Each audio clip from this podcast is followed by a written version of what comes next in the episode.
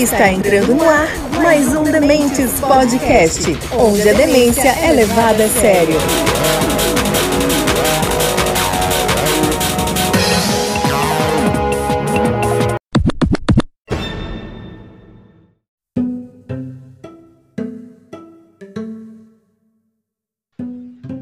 Fala galera, tudo bom com vocês? Está começando mais um Demente Podcast, onde a demência é levada a sério, mas o que a gente fala nem tanto. Beleza? Hoje eu estou aqui com o Velk. Bom dia, Velk, tudo bom? Bom dia, bom dia, bom dia. Tudo bem com vocês? O Velk é o blogueirinho da galera. aqui com o garoto da Tijuca. E aí, Alexandre, muito calor no Rio aí, cara? Muito quente, salve demente. Hoje a gente está com a participação também aqui do Estevão. O Estevão que adora carioca e mora no Principado de Americana. Bom dia, Estevão. E aí, bom dia, bom dia para vocês. Galera, hoje a gente, como todo domingo, a gente vai conversar sobre algumas notícias da semana que a gente separa aqui antes, a gente acha que é relevante, trocar uma ideia, tá? É, antes, pô, quero agradecer todo mundo aí que dá um retorno pra gente, seja positivo ou negativo, tá? Agradecer todo mundo da, pelo menos da minha lista de transmissão aí, você que me xinga em silêncio, não me manda áudio me xingando, muito obrigado. Só me ignora, que eu fico feliz. É, a gente tem recebido alguns, alguns retornos aqui, inclusive o próximo tema que a gente vai soltar no ar aí, que vai ser da Lei Rouanet, também foi uma sugestão. Tá certo que a sugestão não foi feita da, da forma que a pessoa queria, mas a gente vai gravar assim mesmo. Tá, o Estevam, você está preparando um curso também, você tá, você é produtor de conteúdo, né, cara? Você Isso. quer deixar seus arrobas aí pra gente, essas coisas? Ah, quero sim. Deixar aqui o, o arroba Estevão M. Gouveia no Instagram. Para produ sou produtor de conteúdo na área de política, principalmente eleição, então esse ano vai estourar lá. Você vai fazer um curso também de democracia, né, cara? Isso, daqui a alguns meses vai sair um curso sobre democracia, explicando o que, que é e como se calcula o índice de democracia. Aí sim, cara. Aí sim, aí sim. Então, primeiro, ô Velco, você tem algum recado para dar para alguém aí, alguma coisa? Antes da ah, gente entrar nos assuntos? Temos que comentar os comentários, eu gosto yeah. dessas mudanças, tá? Ah, nossa, eu tenho esses brancos também, não sei se vocês repararam. É, muitas drogas na adolescência. Da, da, semana foi a jantada que nós levamos, especialmente o Bruno. Levou lá no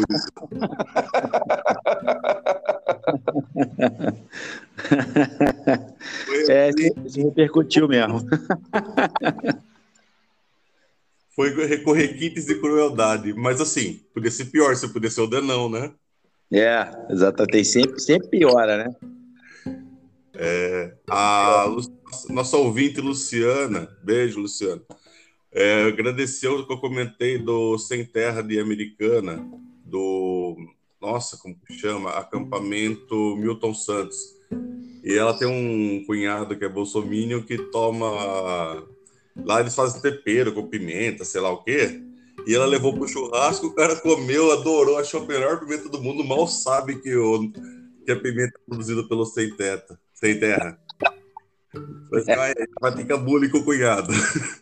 É, quando ele descobrir, vai falar que é ruim, vai mudar de ideia. Vai falar, ah, eu acho que me fez mal. Então, Pô, se você é americana, Santa Bárbara, Campinas, região, quiser comprar produtos orgânicos de qualidade e a preço justo, procura assentamento Milton Santos, eles vão ajudar você. E já fica o merchan meu Milton Santos. Se quiser patrocinar nós, patrocina aí, tá bom? o Alexandre vai adorar, hein? Não, show de bola, pô. Pô, uma coisa, é rapidinho.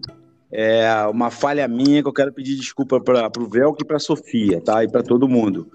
A entrevista dela, o gordão aqui postou errado, tá? Ficou faltando um pedaço. E ela falou sobre os neonazistas, tá? Peço desculpas, peço desculpas, Sofia, se eu ouvi. Sofia, muito, muito, muito obrigado por ter participado e desculpas por ter esquecido o que você falou sobre os neonazistas. Beleza? Mais alguma consideração de alguém aí? Alexandre, algum recado? Não, não, tranquilo. Vamos lá. Então vamos embora. Galera, hoje o primeiro assunto que a gente vai debater aqui vai comentar é sobre a expulsão do padre Leandro aqui de Americana pelo Papa Francisco, tá?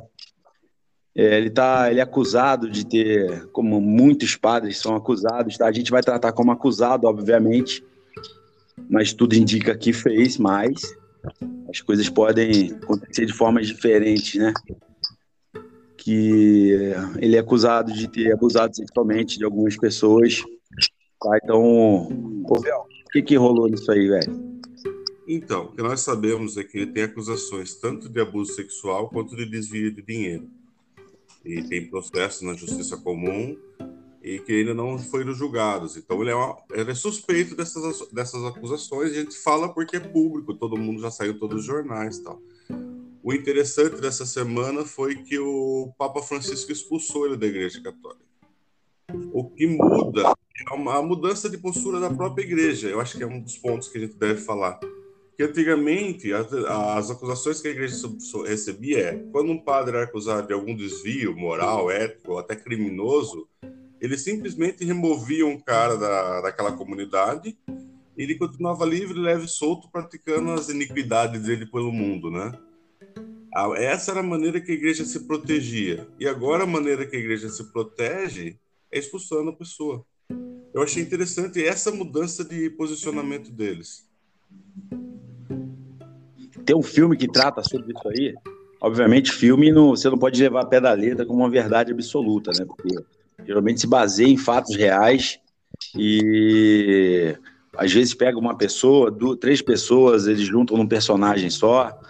Mas tem um filme chamado Spotlight, que é bem legal, recomendo a galera que veja isso, tá? É, passa em Boston, né, no, nos Estados Unidos, e uma investigação de uma coluna de um jornal chamado Spotlight, que eles vão a fundo nisso aí. É bem legal, cara. Bem legal o filme. Se eu, salvo engano, ganhou o Oscar de melhor filme.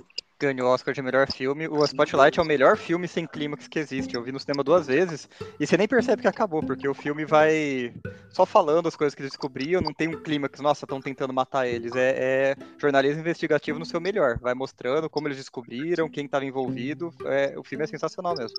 É muito bom, cara. Muito bom mesmo. É, o Alexandre poderia dar uma opinião para nós, que o Alexandre é católico mais praticante que eu conheço. Eu também sou, Alexandre, mas assim, depois da pandemia, eu confesso que eu não me sinto confortável na igreja, tá? O... É, é uma tem isso também. E, e se você não tá bem, você não pode ir no lugar, né? No, na missa, né, tem uma hora que todo mundo se abraça, né? e tal, isso acabou. É, quando chega esse momento que as pessoas, irmãos, se abraçam, se tocam, acabou isso por causa da, da pandemia. É muito triste, né? Mas como que você, como católico praticante fervoroso, sente em relação a esse tipo de comportamento de padres e tal? É, isso existe, né, cara? Tinha até piada do Ari Toledo, que eu não vou contar a piada aqui, mas chega uma hora que o Ari Toledo fala assim, ó, o garotinho não vai lá que o padre dá biscoito e Coca-Cola. Quer dizer, para abusar dos garotos, né? como uma recompensa de, do abuso. É uma merda, pô. Como é que controla isso? Impossível, não dá. É, talvez com essa atitude que o Papa teve agora de expulsar o cara, né? É, mas já é, vai... mas isso é depois, né, cara? Posso eu não sei como é que faz pra evitar isso. É, cara, eu acho que isso aí é da. É da. Beleza, né? Eu vou falar é da humanidade, essas coisas, esse tipo de coisa acontecer, né? É que só choca pelo onde é feito, né? Onde acontece, né? Mas isso aí é, mano, isso aí é coisa de, de adulto abusando de criança, ou a questão também do divide Divide verba, não vou nem comentar, porque é, é algo comum, né? Mas isso aí tem em todo lugar. O problema é que quando acontece na igreja realmente é choca, né? Porque geralmente é um lugar que as pessoas já vão meio fragilizadas e busca de ajuda, essas E. Vem a covardia. É, é, é cara, é, é, é, meio, é meio não, é totalmente revoltante isso aí, né? E realmente, como o Velco falou, como a igreja fazia antes de meio que passar um pano, de realocar os caras para se proteger, eu acho que ela acabou não se protegendo, ela virou mais alvo ainda, né? Eu acho que a proteção é mostrar que falou, ó, acabou esse tipo de coisa. O primeiro indício que tiver disso tá fora. Né? Lógico, eu acho também que não foi uma atitude do Papa assim, que ele chegou do nada e falou: expulsa esse cara. Deve ter tido todo um processo no Vaticano, salvo engano, as informações que eu tenho, teve um processo no Vaticano, tá? E, e aí depois veio essa decisão. Eu acredito também que nesse processo tem contraditório, não sei como funcionam as regras do Vaticano, tá? Mas eu acredito que tenha tido contraditório e tudo mais. Eles escolheram por, por, por expulsar o padre Leão. É, é como o... se acontecesse em Americana, eu não sei se teve repercussão, não vi isso aqui no Rio, não. De repente ficou local, né? Não sei. É, não, o padre tá ficar pra Veja. São ah, na Veja? Oh, foi escândalo, assim, é que assim, esse padre, ele ficou famoso na, na, na visita do Papa, porque ele é um cara muito inteligente, eu, eu conheci ele na missa tal, ele era da principal igreja da região. Ele sabe, descobriu nas leis canônicas da vida que se você, um sacerdote, ergue o chapéuzinho para outro, o outro tem que trocar o chapéu com ele.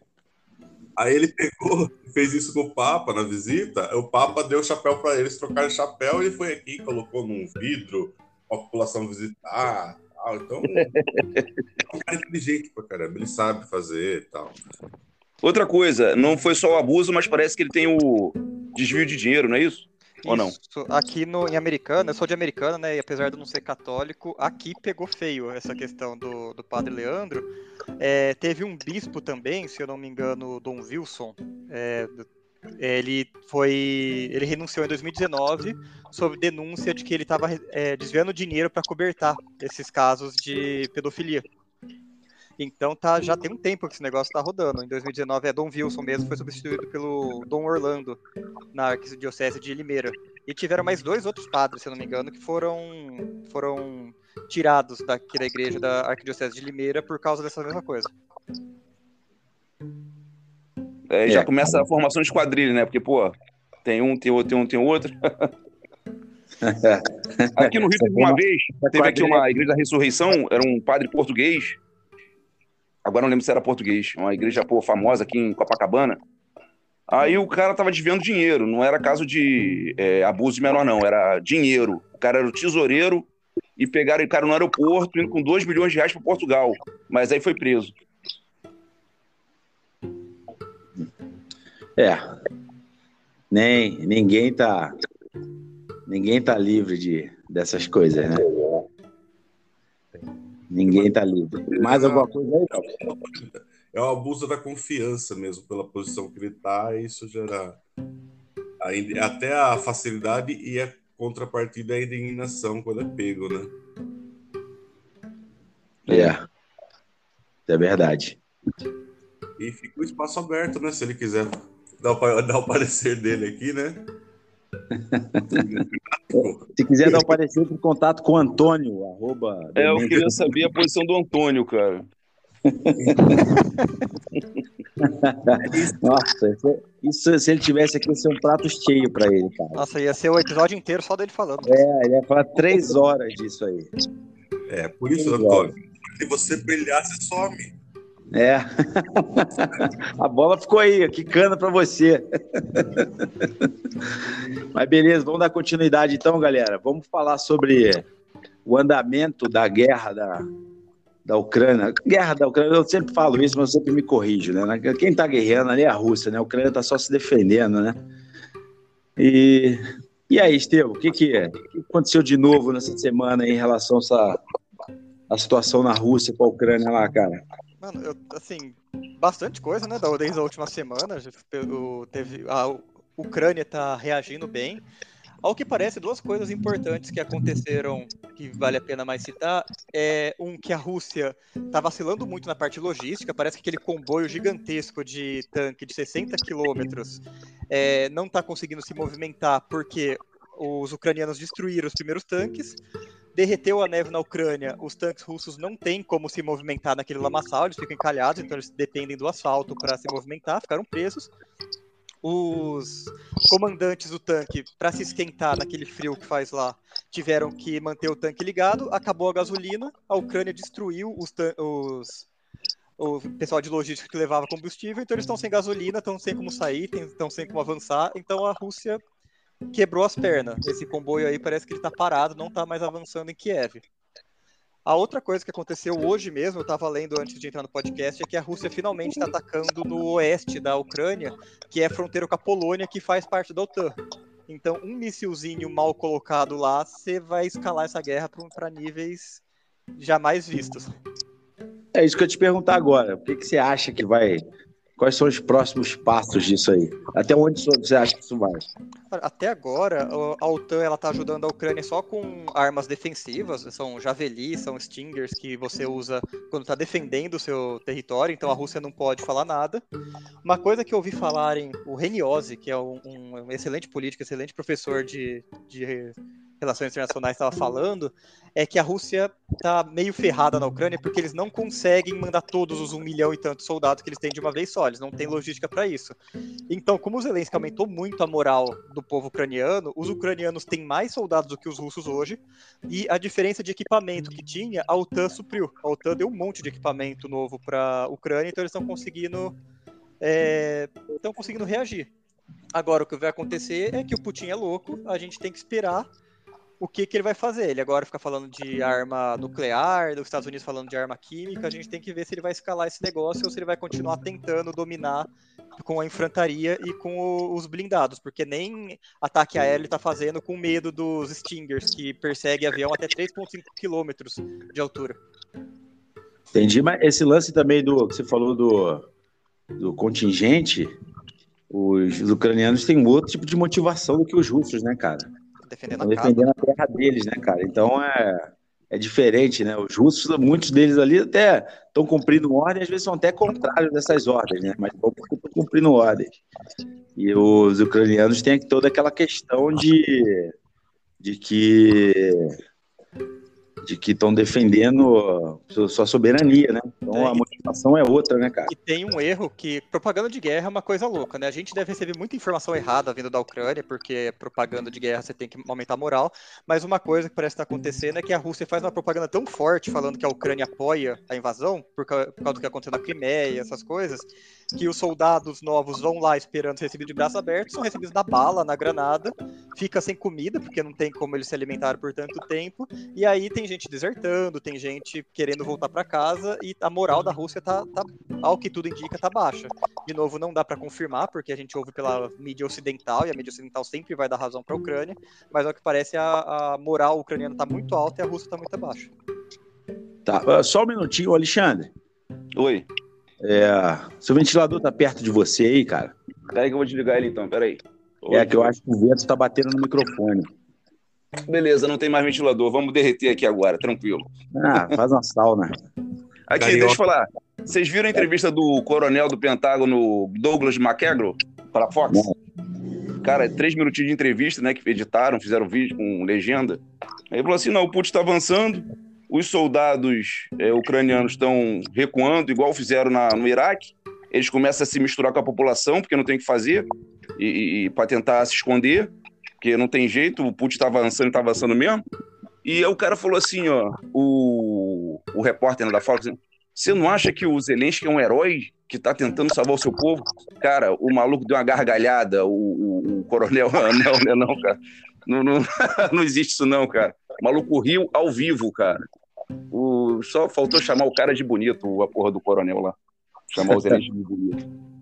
Ah, o cara e tem o lance do Sun Tzu, né? Que eu vou abrir um, um pouquinho aqui, né? O Sun Tzu é o seguinte: se você não tiver condição de encarar uma guerra, cara, não comece, que você vai perder.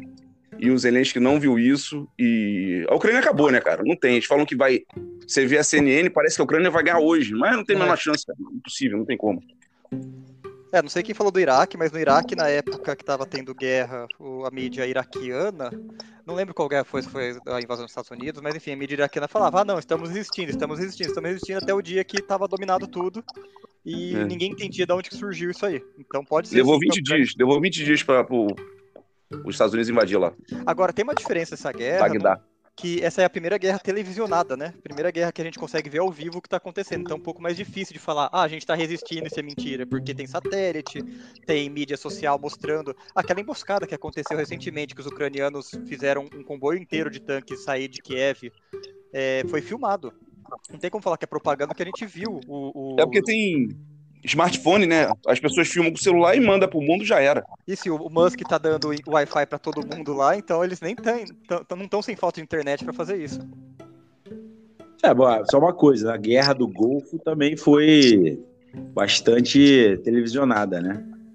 É que a Guerra do Golfo foi o quê? No- 1990? Que foi a Guerra do Golfo? 91, 91. 91. Aí era É, mas- televisionado pela grande mídia. é, E chega, Não, demorava pra é, chegar. Eu me lembro Pela bem, assim, um repórter da CNN, ele assim, ao fundo, aquele monte de explosão, e ele lá falando de capacetinho e colete. Eu lembro disso assim, eu era moleque, né? Mas eu lembro bem disso. Mas hoje é que nem o Alexandre falou, é smartphone.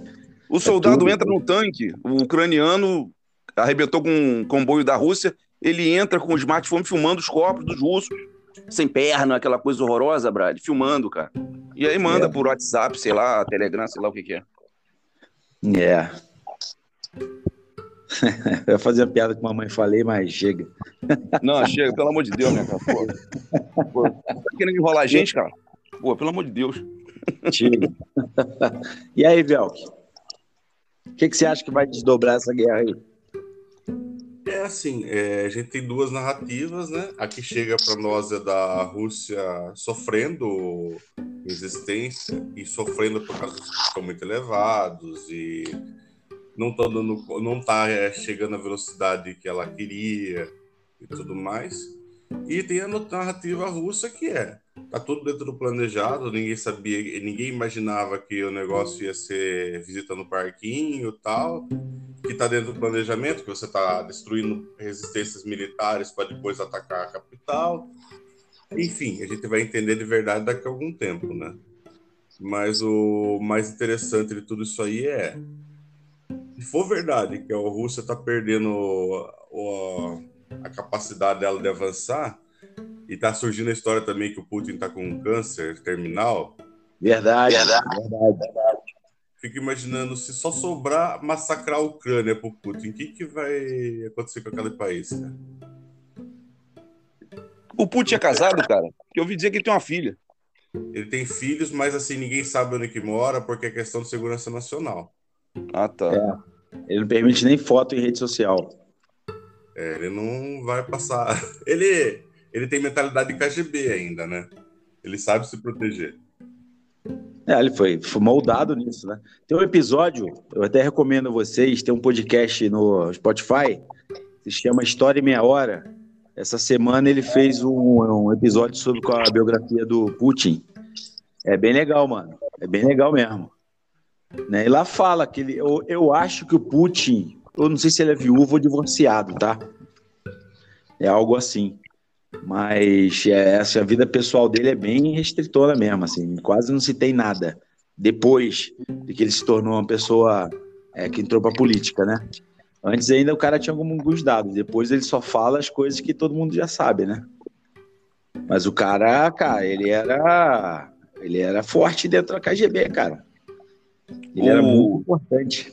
Logo assim que ele entrou, uma repórter lá da Rússia perguntou para ele. Não, não foi da Rússia, não, foi internacional.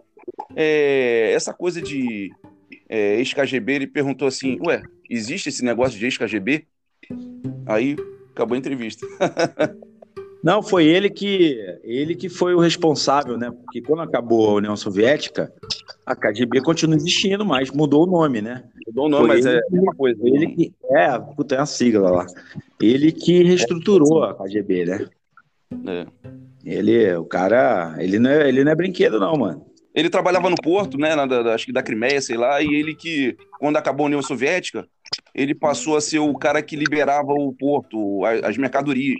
Então, em vez de depositar na conta do governo, depositar na conta dele. Ficou bilionário. Aí é isso aí eu já não sei. Aí Ficou bilionário, falar. Aí, pô, era ele. Ele virou o dono da parada. Então, o que eu sei do seguinte, da relação do- dele com o povo russo, que fim da União Soviética, cara, a Rússia virou um- uma bagunça. Virou uma anarquia no sentido do- pejorativo da palavra, né? Virou aquela bagunça. E, porra, a máfia russa ficou forte. Teve uma N, é, aquele Boris Yeltsin, né? Aquele, o pinguço. Aquele era pinguço. O Lula perto dele bebia água. É, É vodka, né, cara? É. Vodka. E, mas, porra, o cara nasceu da vodka, o cara ficar bêbado de vodka, bebeu pra cacete. Haja fígado. Ele pri- fez um monte de privatizações lá, por isso que nasce, começou a nascer um monte de bilionário na Rússia. Nascer não, né? Parecer.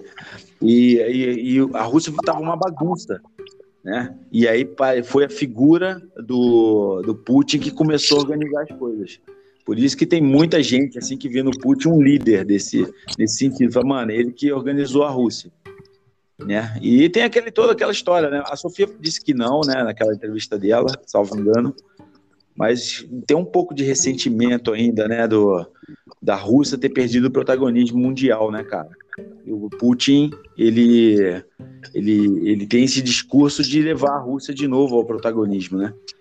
Só uma coisa aqui, um adendo rapidinho, é, o Velker no off e o, o Estevão me, me falaram que não viram. Você viu o que eu te mandei, Alexandre? A Ucrânia sob fogo? Não, não, não vi não, não vi não. Não, aquele aqui- filme? O filme? É, o documentário. Eu ainda não vi não, vou ver hoje mais tarde. Então, é o seguinte, é, foi até uma, uma um, um aluno na academia, o Jorge, que me recomendou, falou, cara, vê isso aqui. E é do Oliver Stone, tá? Então, então, quando você vê assim, cara, é, ele ele fala, mano, ele entrevista o Putin, entrevista várias lideranças da Ucrânia, fala bastante de 2004 e 2014, né? Mas dá para entender muito o que acontece hoje. Só que ele é meio proibidão, é difícil achar no YouTube tá? Porque tem muitas cenas pesadas, tá? É, mas eu recomendo. E somente Alexandre, que tem ap- aparentemente tem um posicionamento pró-Rússia, você vai ficar mais Não, não pró-Rússia. sou pra Rússia, não. É, é, o que eu tô vendo é o seguinte: aqui no Rio tem é, Comando Vermelho, Terceiro Comando e ADA, né? Amigo dos Amigos. Aí estão querendo botar a boca. A, o terceiro comando tá querendo botar a boca de fundo perto aqui do Borel, perto aqui do, do Comando Vermelho. Não vai deixar, né, cara? Não vai deixar. Então, é mais ou menos isso que é bandido, briga de bandido, essa porra. Entendi. Eu não sei se o Estevão e o o Vel que entenderam a analogia, mas eu entendi. O cara botou uma linha no chão e falou assim: daqui não pode. Aí os caras, pô, fica convidando É, pra então, fazer. mas então, fala bastante disso, né? Daquela linha lá que falou assim, ó, aqui a OTAN não pisa. E, e- e como a gente sabe, né, isso é, é, é público, isso não é, não, é, não é papo, isso é informação. É, a OTAN expandiu após o fim da União Soviética. né? A OTAN só existia por conta da União Soviética. O lógico, você falava o seguinte, pô, acabou a União Soviética, não tem por que ter mais OTAN. Mas a OTAN aumentou o número de membros após o fim da União Soviética e começou a chegar ali na fronteira com a Rússia, né? Então, cara, isso trata bastante lá, eu recomendo. Ucrânia sob fogo. Quem não conseguir ver aí, me dá um toque que eu consigo o link e, mando, beleza? Beleza, Mais beleza. uma comentário nisso aí, galera? Não, não, tá bom, tá bom, tá tranquilo. Velco, você tá indo aí, dormiu? Tô aqui, tô aqui. Tá, tá quieto? Estevam, você tá aí? Tô aqui. Estevam, você veio aqui pra falar, Estevam. Você é uma voz inteligente, cara. Você tem que Poxa, falar. mano. falei um monte, mano.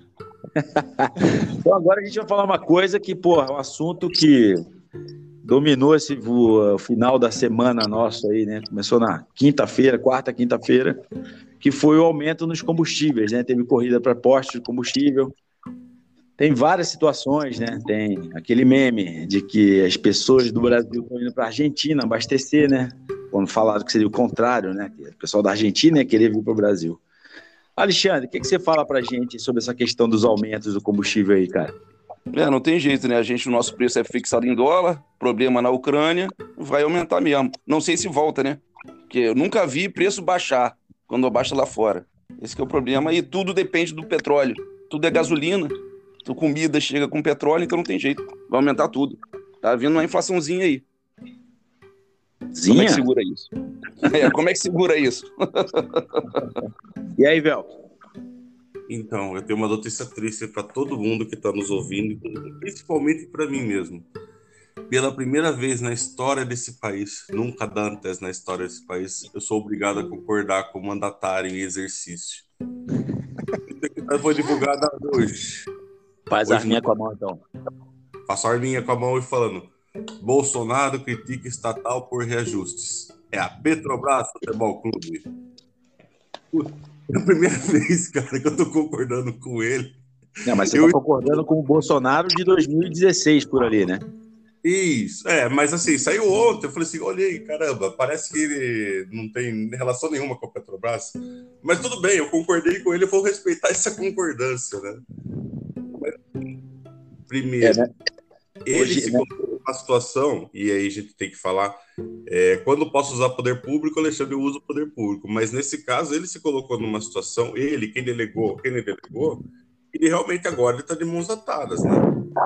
Porque assim, a produção da Petrobras está abaixo. Nós exportamos petróleo bruto e compramos gasolina em dólar. Porque em 2016 fazia sentido, agora não faz mais. E hoje, ele não tem o que fazer. Ele, deve, ele vai ter que tomar, eh, se ele quiser ter futuro político para frente, ele vai ter que tomar atitudes que talvez não surja efeito agora. Se a gente tiver tempo, a gente pode começar a desenhar como que, como, como que chegamos nessa situação, que começa com atitudes do PT, começa com atitudes do Temer e termina agora com o atual mandatário. E chegamos num panorama que o presidente da República ele não tem, ele não controla essas variáveis mais. E a Thatcher falava que a coisa mais essencial que o ser humano pode ter é comida. É o assunto, é o ativo mais estratégico que tem é comida. Eu concordo. Mas o segundo talvez seja petróleo. Você, um estado, não controla o preço do petróleo para. Você ferra a cadeia inteira. Hoje, se você assistisse o, o Globo Rural, tá vendo os, os agricultores não sabem se compensa ter safra. Por quê? O cara tá comprando todos os insumos em dólar. E ele não sabe que preço que vai estar o petróleo para ele fazer a colheita, para fazer toda a parte de, é, fala irrigação, toda tratoragem da vida é tudo com petróleo, tudo com diesel. E ele não sabe que esse preço vai compensar o produto que ele vai vender no final da safra.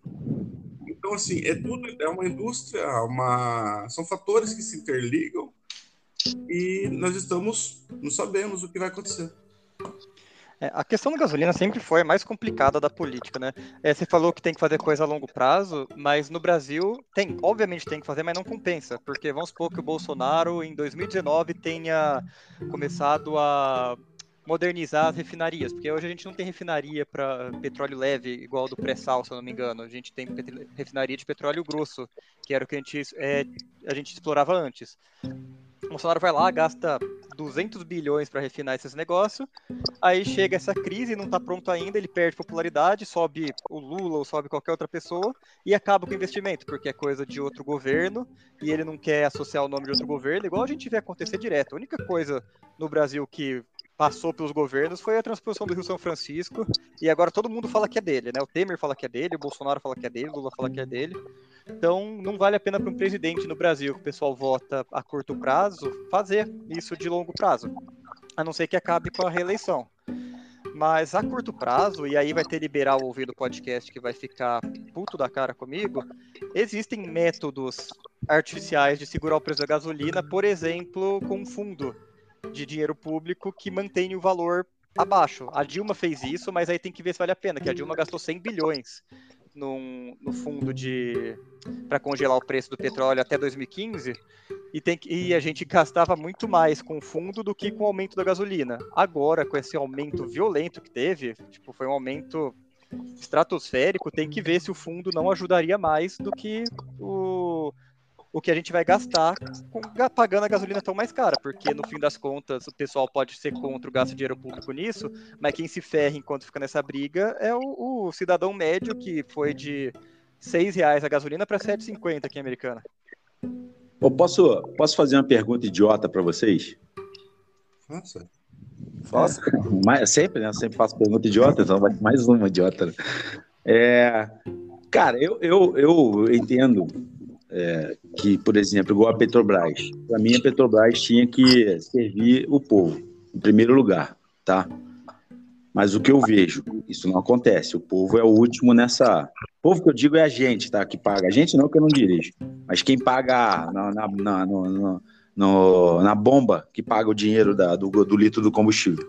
O que, que vocês acham desse lance da Petrobras estar tá batendo recorde de pagar dividendo acionista e muitos desses acionistas, cerca de 40%, é, são lá de fora, ou seja, esse dinheiro não vem para o Brasil.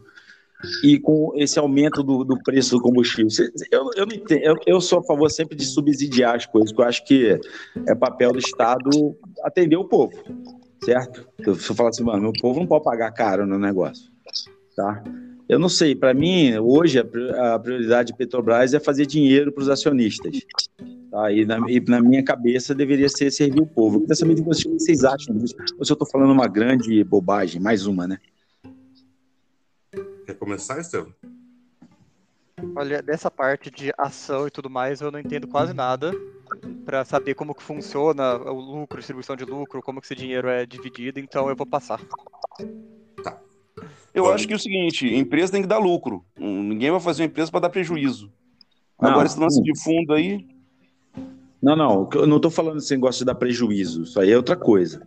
Eu só estou falando o seguinte: é, a Petrobras, ela não é uma empresa qualquer. Sabe? Ela não é uma lojinha do tiozinho ali que ela, ele tem que ganhar de a vida dele com aquilo. A Petrobras lida com, com uma matéria-prima que é nacional. Entendeu? É, é, produto nosso, brasileiro, tá? De todos nós. E aí ela vem, aí vem se noticiando que ela vem pagando recorde de dividendos. Porra, 100 bilhões de dividendos, cara. Sabe, tudo bem, foi 30 e poucos para o governo federal, legal. Mas, porra, 40% disso é para capital estrangeiro, entendeu? Então, talvez esse dinheiro não se reverta para o Brasil. E o preço na bomba é interessante, no meu ponto de vista. Posso estar falando bobagem, acredito que o Vel que vai me corrigir se eu falar uma grande merda. Mas é, o preço na bomba alto é interessante para acionista. É, esse lance aí do o petróleo é nosso, isso aí é mais marketing, né? Porque eu não chego no meu carro lá e abasteço o tanque de gasolina com a gasolina no posto, Petrobras, ah, o petróleo é nosso, eu não vou pagar porque é nosso. Isso não, é meu marketing. Não é isso que eu falei, não é isso que eu falei. Não, não distorça o que eu falei, só falei o seguinte: o foco da Petrobras parece é, recompensar os acionistas não atender o povo. Não estou falando para ser gasolina. É, esse de negócio de Petrobras acionista, a Petrobras é dona de 36%, o Brasil, né? A União é dona de 36% da Petrobras. O resto são acionistas. Como então, o Brasil é a maioria, tem 36%, indica o presidente. Mas não é empresa 100% estatal, não. Tem, tem, não, eu sei, eu sei, disso, só estou falando o seguinte. Tá. Não, só estou é... falando que é para quem está ouvindo, é meio. Não, eu sei, não. Sim, mas eu estou falando o seguinte: é, vamos supor, até a parte que, que, que, a, que a, das ações da União que são, são é, remuneradas pelo, com o valor das ações. Por que, que isso não se, não, se, não se reverte em favor do, de quem paga o preço na, na, na, na bomba? É isso que eu estou falando, entendeu? Entendi, entendi, entendi, entendi. Eu não sei a resposta. Eu não sei, tipo assim, num momento de crise, dá esse, esse, essa reserva, né? Ah, não, mas estava tipo acontecendo assim, antes da, da guerra. Antes da guerra, isso não acontecia. A Petrobras vem ano a ano batendo recorde de pagamento de dividendo para os acionistas. Então, Alexandre, é, Bruno. Nossa, fugiu Estevam, fugiu o nome. Vamos começar assim. Eu, é, a gente vive num país que a gente tem que começar pela ressalva, né? A ressalva é: se você investe, você tem direito a receber dividendos. Bom, isso aí ninguém questiona, é, até 92, 93, a Petrobras era uma empresa pública, totalmente pública. Ela atendia às necessidades do serviço público. Hoje ela é uma sociedade de economia mista, que o Estado pode ter 1% das ações, mas ele que, ele que indica, indica presidente, indica conselheiro, coisa tal. Os investidores têm direito a dividendos. E os dividendos parece que, no mínimo, tem que ser 25%, alguma coisa assim, teria que vir no estatuto deles, gente não dispõe dessa informação hoje. Mas, basicamente, a Petrobras, o ano passado, deu, terminou de pagar agora 101 bilhões de reais em dividendos. É como se cada brasileiro, homem, mulher e criança, pegasse quinhentão do bolso e entregasse para os acionistas da Petrobras, entre eles o próprio Estado brasileiro. Tá? É dinheiro para cacete. Isso ninguém questiona, né? E eles têm direito de receber. A questão é, para quem que a Petrobras serve? Serve para os acionistas. A Petrobras deixou de servir os interesses do povo brasileiro. É, quando a Dilma artificialmente segurou o preço e depois com a criação do tal fundo, ela tirou o desprestigiou os acionistas Isso tem uma quebra de preço de mercado e tudo mais. Não é legal também. Ou seja, a questão que a gente tem que pensar hoje, daqui para frente, e a crise mostra isso, é interessa para o Estado brasileiro, interessa para as pessoas que vivem aqui, ter a Petrobras como uma empresa que serve aos nacionalistas ou precisamos de uma empresa que serve aos brasileiros? É, por exemplo, a questão do, do petróleo. Nós exportamos petróleo bruto e não investimos nas refinarias novas para, para refinar o petróleo fino aqui no Brasil. Por quê? Então, como preço é em dólar, é tudo tabelado, tabelado não, tudo uma commodity, tem valor de mercado, tanto faz onde você, você refina. Pro acionista. Pro brasileiro, que está pagando em dólar e ganhando real, aí faz diferença, né? A questão é, que país que a gente quer daqui para frente? Um país que tenha controle sobre o preço do combustível e abra mão desse da empresa, controla a empresa de novo, ele pode recomprar as ações, sei lá, se é financeiramente viável. Mas assim, a questão que eu falo, você repensando o país, e Estevam, sabe, você é americana e para quem não é, é americana, tem um exemplo que eu falo de transição de poder e o, a máquina pública continuar funcionando bem. Tem dois exemplos. O DAI de Santa Bárbara sempre foi muito bem administrado, independente de quem fosse o prefeito, porque a, a estrutura dele ficava mais ou menos na mão de quem conhecia, né? E o Parque Ecológico de Americana também. Porque assim, o cara via, viu, eu vou nomear um, um político para administrar um zoológico, ele não entende de dar comida para macaco. Você precisa ter alguém que lá que entenda de macaco, né? Então, assim, enquanto a gente não repensar essa parte de país, de sociedade, ó, deixa o técnico tomar conta de coisa técnica e deixa o político tomar coisa de conta política, e nem tudo pode ser na mão de político, a gente vai sofrer com esse tipo de coisa. Ah, não, Esse mas esquece, esquece aí. Fala Não, não, desculpa, pode falar, João. Pode falar. Não, é só uma, uma parênteses aqui, meio fora do assunto, que é o seguinte: o Paulo Francis foi na Suíça, no banco lá, conversou com o gerente de banco, Aí falou assim: pô, aqui vocês têm conta aqui de americano, de europeu? Não, não, não. Americano vem aqui, bota o dinheiro, tira. O europeu vem aqui, bota o dinheiro, tira. Bom mesmo é o cliente brasileiro. Que cliente brasileiro? Ah, os acionistas da Petrobras do Brasil. Eles botam dinheiro aqui, milhões, e que deixam dinheiro aqui. Isso é uma maravilha. Aí ele, ele o Paulo Francis, ele não acusou nominalmente o presidente da Petrobras, né? Mas ele falou: o pessoal da Petrobras tá lá roubando muito, e o presidente da Petrobras ficou ofendido, processou o Paulo Francis com poder de uma estatal. E o Paulo Francis, eu vou morrer, mas não falo quem foi que me falou isso. E ele morreu por causa dessa porra. De, é, abusos do, do, do, do governo. É, é, os caras pegam a empresa como deles e, pô, ficam milionários, né, cara? Ele falou isso aí naquele Manhattan Connection.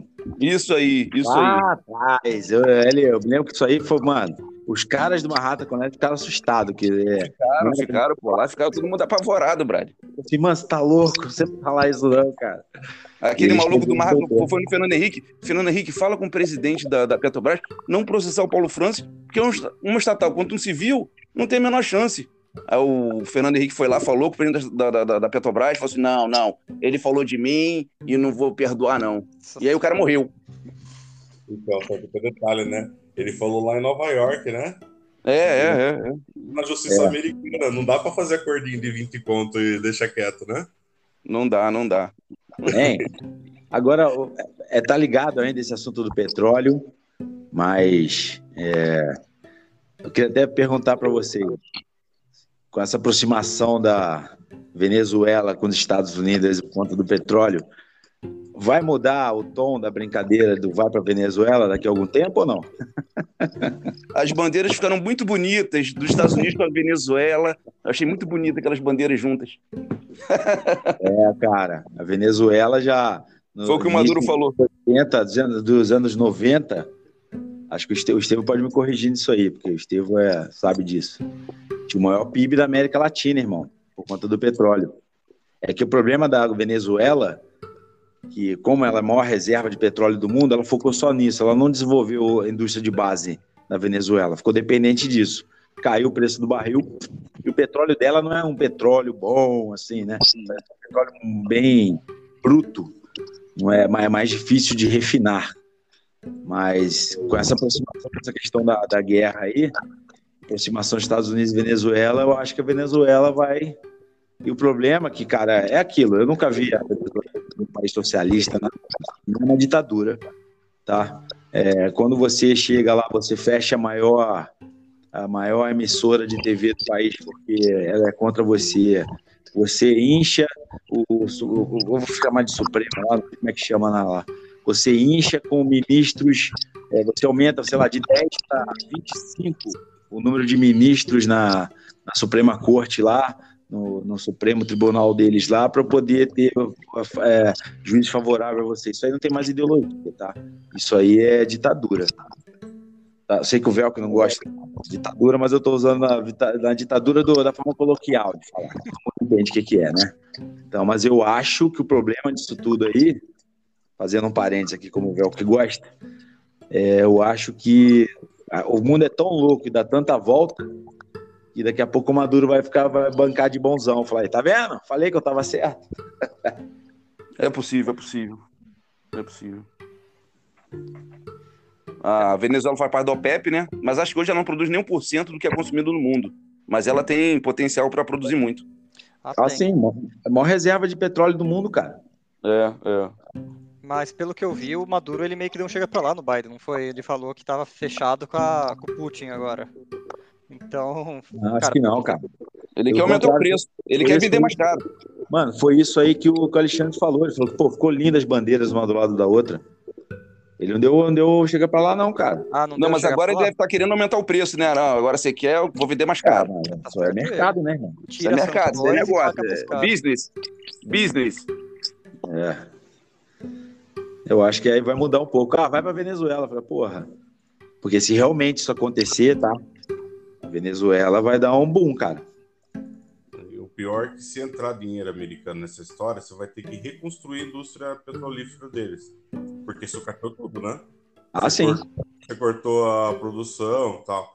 Então, os Estados Unidos vai pagar para eles voltar a produzir e, de certa maneira, vai dar legitimidade pro, pro governo Maduro.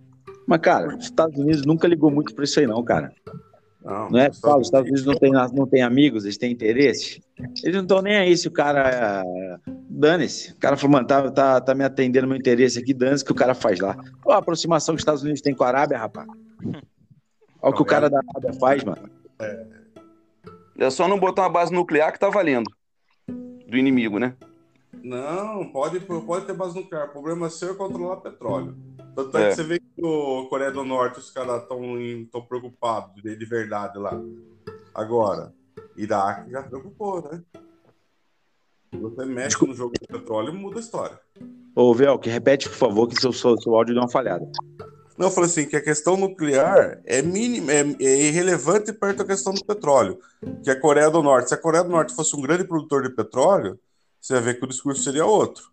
Ah, sim. Agora, até que o Iraque, é, lembra a Operação Bagdá, né?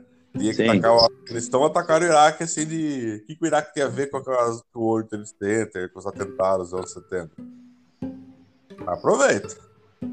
Mas também tem outras coisas também, né, cara? Teve um, no lance do Iraque, teve um conglomerado de empresas americanas que fizeram acordo com o governo, chegar e falar, ah, você vai lá, destrói a cidade, é o país inteiro, que a gente vai reconstruir, é fazer a infraestrutura inteira, aí você paga a gente.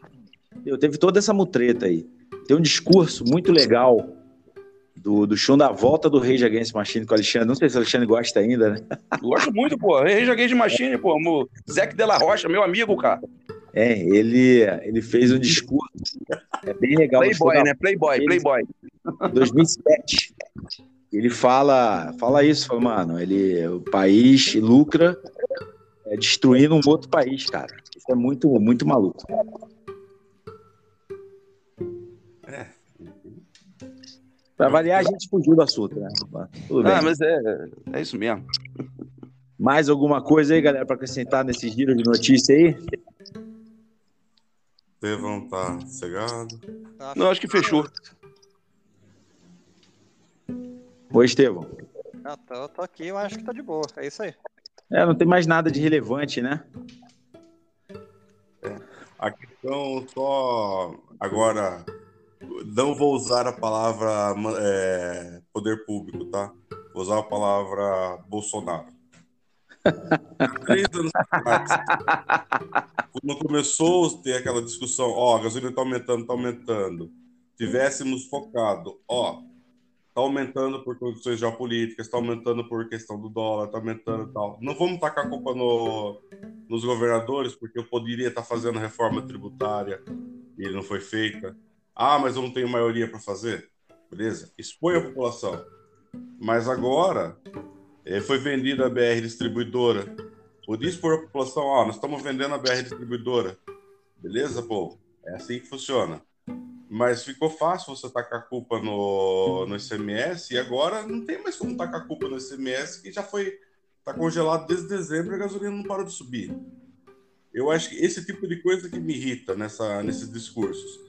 O é você... Não, mas não parece agora, agora limitaram em 25% todo mundo igual, todo estado igual. Então, não, mas aí... cobrava 40, outro cobrava 20. É o perigoso aumentar, porque o estado de São Paulo cobra menos que o Rio. Aliás, quando é, eu vou pro Rio, eu abasteço em Queluz, porque quando chega em Resende é, é bem mais caro. É, mas tem, tinha gente que abusava, passava muito.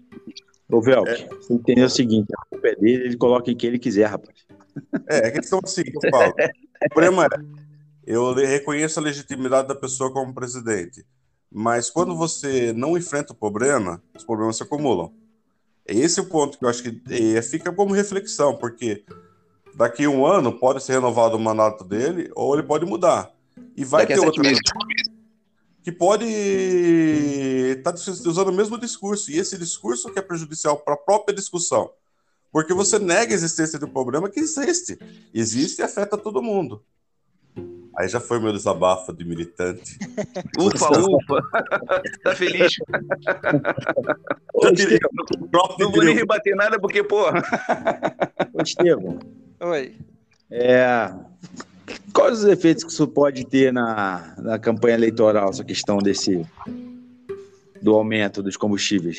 Você acha que pode ter alguma coisa ou ah, até lá muito para rolar? Não, tem muita água para rolar, mas assim, tinha muita água para rolar em janeiro também, e Bolsonaro começou a recuperar a popularidade, e aí deu essa guerra que aumentou muito o preço do petróleo. É, em parte de eleição, geralmente a reeleição do candidato está diretamente atrelada à saúde, à saúde econômica que o país, o estado, a cidade está passando. O Bolsonaro ele fez aquele Auxílio Brasil para conseguir recuperar popularidade, porque o coronavírus aumentou muito nossa inflação. Ele cuidou bem mal do, do, da questão também, então a popularidade dele foi corroída, mas com dinheiro você viu que começou a voltar atrás. Agora chega esse choque do petróleo de novo. O petróleo, que é o, o commodity mais importante do Brasil, porque é, bate na logística, daqui a pouco vai ficar caro o trigo também para trazer para cá, vai ficar caro é, frete de compra online vai ficar caro porque o pessoal vai parar de dar frete grátis, todas essas coisas vão aumentar, vai afetar todo mundo, do mais pobre ao mais rico.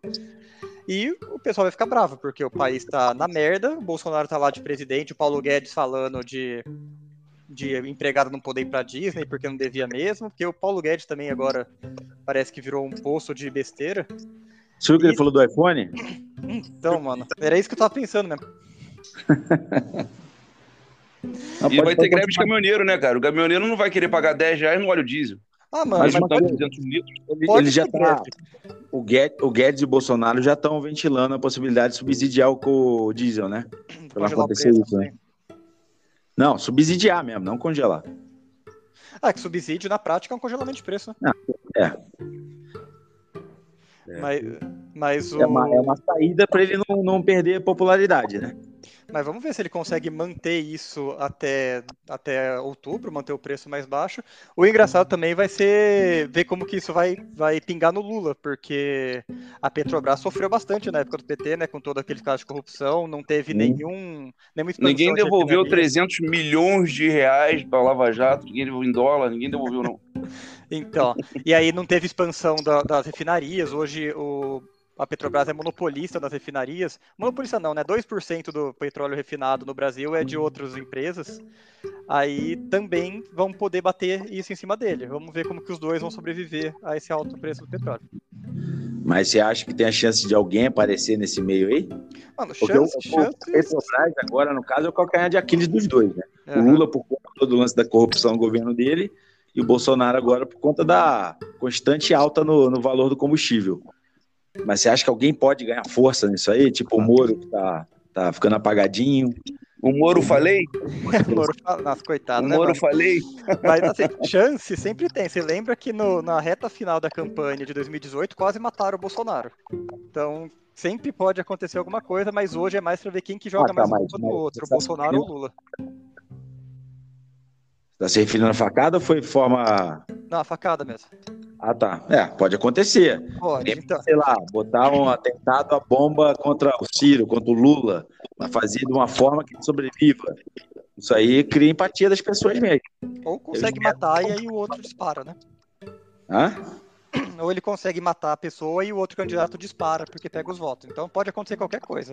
É, mas espero que não vire moda, porque senão onde vamos parar, né? O Joaquim Barbosa falou que o Lula ia sofrer um atentado. O ex-ministro do STF falou Lula- que o Lula ia sofrer um atentado. O Lula é verdade, eu ia trazer esse tema aí, bem lembrado, cara. Ele foi lá no começo da semana, aí passou batido. Ele falou isso no programa do Pedro Bial, né? É. Acho que a gente já fugiu do assunto pra caramba.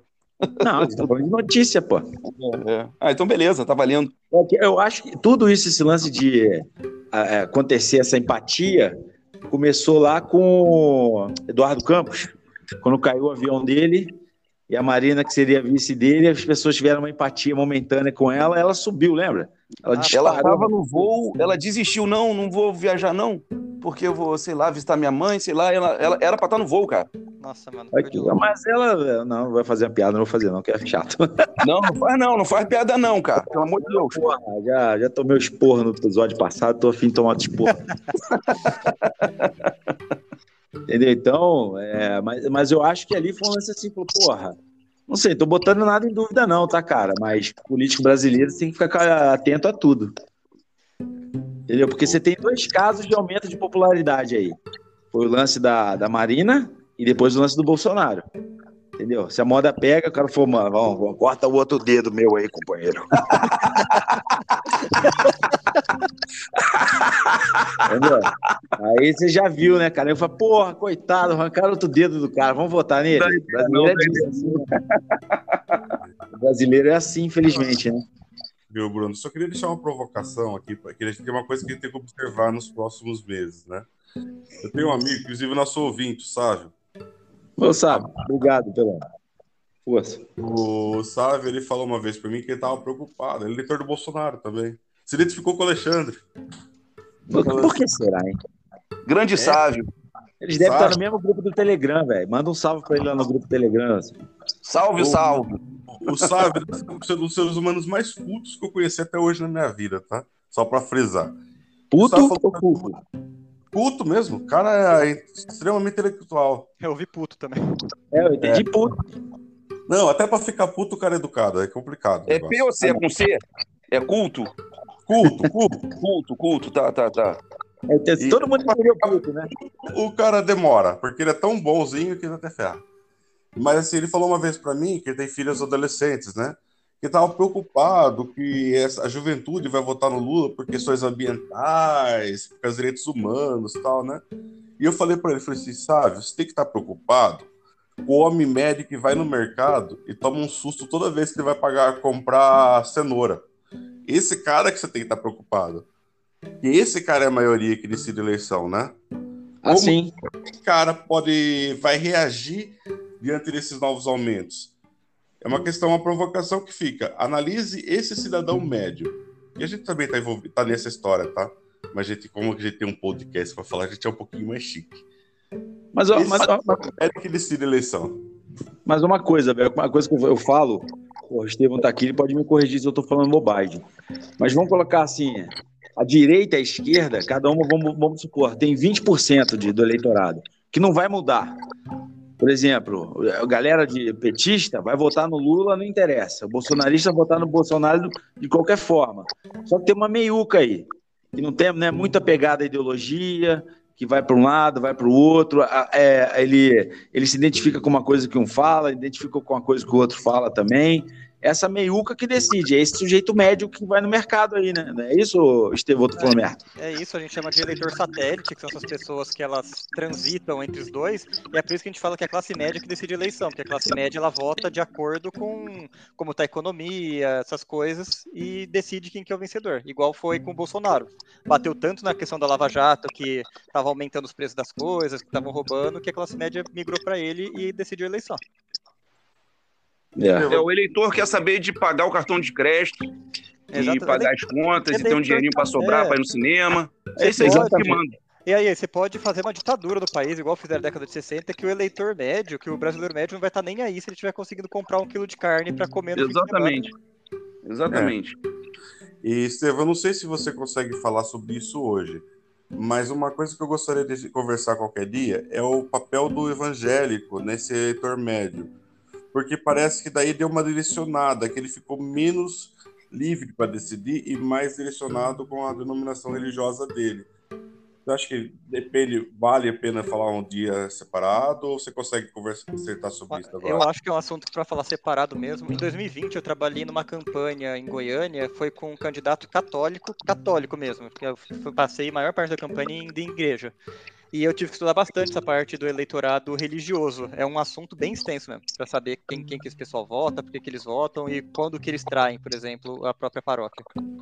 É, mas eu acho que o que ele se, se referiu é só essa questão dos pastores, que fala assim, ô oh, irmão, vote nesse cara aqui, a igreja inteira vai votar nele. Algo semelhante acontece no morro aí também, né, Alexandre? Dono do morro é. fala, ó, a gente vai fechar com esse cara aqui, é esse cara que tem que ganhar aqui. Se não der lá, na, naquele bilhetinho lá, que quando, quando sai aquela a urna eletrônica, ele emite um boleto lá, né, dos votos. Sim, Se não tiver o candidato dele lá ganhando, cara, dá ruim lá na favela. É que uma então, coisa interessante está acontecendo é que os, os antigos, né, os mais velhos, que são mais guiados pelos pastores, estão ouvindo cada vez mais os filhos e menos o pessoal da igreja. Então está acontecendo que quando os mais jovens, os crianças, né, os adolescentes de casa, falam para ele votar em alguém, o pastor fala em outro, está é, tá começando a crescer o número de, de evangélicos que estão votando em quem o filho fala, que o filho está sempre acompanhando o jornal, está sempre acompanhando essas coisas, e os pastores estão perdendo espaço. Por isso que o Bolsonaro está reunindo com a frente evangélica agora para de definir como que vai ser feita a eleição entre os evangélicos, porque é, eles também ajudam muito a decidir, e os católicos já são maioria pró-Lula, pelas últimas pesquisas que eu vi. Então os evangélicos vão dar espaço pro Bolsonaro mesmo. Então fica é. aí é, os nossos ouvintes, se, se quiserem que o Estevam volte aqui para fazer um especial sobre isso, comenta lá nas nossas redes sociais, que por enquanto é de graça, tá? Daqui a pouco a gente vai começar a voltar. É, ó, só uma coisa aqui, uma, que eu lembrei, que eu vi ontem. Parece que agora o. Não sei se vai acontecer, tá? Foi uma notícia que eu vi ontem que a campanha do Bolsonaro instruiu a começar a aconselhar as pessoas a se vacinarem, né? Não sei se o Alexandre está sabendo disso aí, mas a notícia que saiu que o, ontem, cara, isso que o Sistema falou aí é, é, o seguinte: o PT está indo nos colégios, mandando a galera de 16 anos tirar o título de eleitor. Para votar no PT. Aí é em massa, né? Aí é pô, todo mundo. Tá, então. Mas o que eu vi que o Carlos Bolsonaro, o Carluxo, ele já tinha instruído o pai para parar de atacar a vacina. Porque isso ele per ficou, perdeu muito voto com isso. Ia ser ah, engraçado. Acabou, né, cara? Esse negócio aqui acabou, já não tem mais máscara. Aqui no Rio acabou tudo. Você entra no cinema, vai Maracanã, não tem mais máscara, não tem mais passaporte, acabou tudo. É. É, ele chegou atrasado para falar a favor da vacina, né? Com 80% da população vacinada já duas vezes. É, mas, mas seria curioso, né? Ver ele agora falando, vamos se vacinar aí, gente, ok? Eu vacinei já. Ah, não, só para encerrar, eu lembrei de uma, uma vez que o, eu estava vendo meus posts antigos no, no, Instagram e o Eduardo Bolsonaro, mais ou menos nesse período no ano passado, falando a favor da vacina e os bolsonaristas caíram matando nele, mano. Ele teve que se retratar depois. Coisa yeah. de louco. É, quando fica refém da, de atender aquele nicho lá, complica, né, cara? Então, aí vamos ver se o Bolsonaro vai dar uma dessas, porque é, ele já perdeu o voto do, do, dos vacinados. Vamos ver se ele perde dos anti-vacina também. É, vamos ver. Vamos ver. Eu acho que essa eleição vai ser. Acho que a maior eleição que o Brasil teve de rejeição. A briga vai ser, não vai ser a favor, não, vai ser rejeição essa aí. Ou rejeição ao Lula ou rejeição ao Bolsonaro. Vamos ver quem é mais rejeitado. Infelizmente, tá? Isso aí não, eu não acho uma coisa boa, não.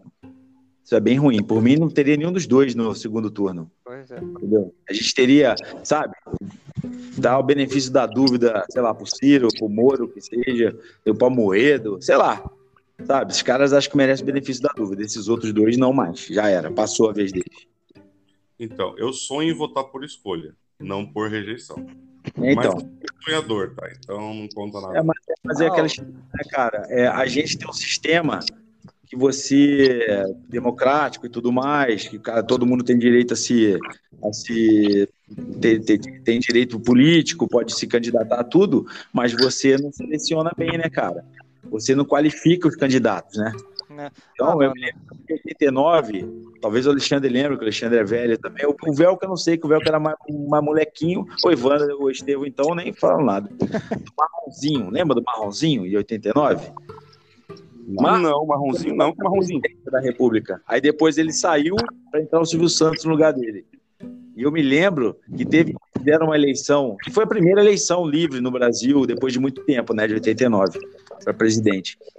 E aí fizeram uma eleição entre os jogadores de futebol da época e o Marronzinho venceu. Votou na zoeira, né?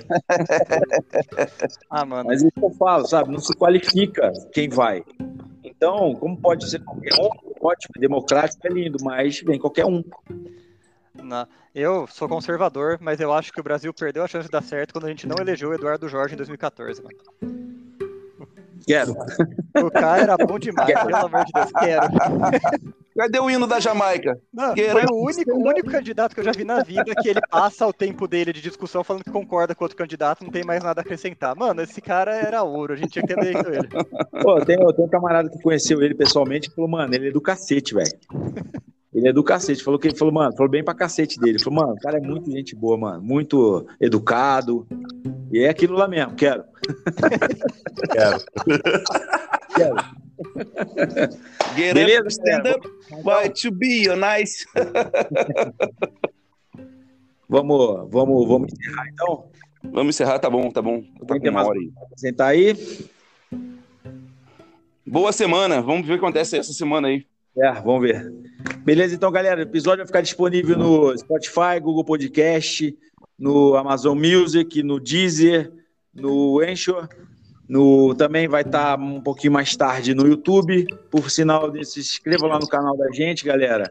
É, curtam os vídeos é, para a gente começar a ter relevância e futuramente a gente vai produzir conteúdo em vídeo, tá? Estevão, repete, por favor, as suas redes sociais aí para a galera te seguir lá e acompanhar seu trabalho. Perfeito, eu posto no Instagram todo dia praticamente, no arroba é, Estevão M. Gouveia. Beleza. Ô, Velco, você também, você que tá blogueirinho agora, todo dia fazendo videozinho com o cachorrinho. Fala pra gente aí sua rede social aí, pô. É arroba Velcro lá no Instagram. E assim, eu vou fazer um. Tá dando todo sucesso que eu vou fazer um perfil pro cachorro, chama Mário. Aqueles caras, que Mário! Valeu, gente! Embaixo do episódio vai ficar uma caixa de sugestão. Quem quiser deixar alguma sugestão lá, qualquer coisa, manda ver. Beleza, galera? Um grande abraço pra vocês. Curtam nossa página no, no Instagram também, por favor. Fomos. O- Abraço. Calma aí, Valeu. calma aí. Outro recado, que eu já falei isso três vezes, tem que falar de novo para as pessoas aprenderem. Siga o Estevão, siga eu, siga o Dementes, porque por enquanto é de graça. Verdade. Valeu, gente. Um abraço. Alô!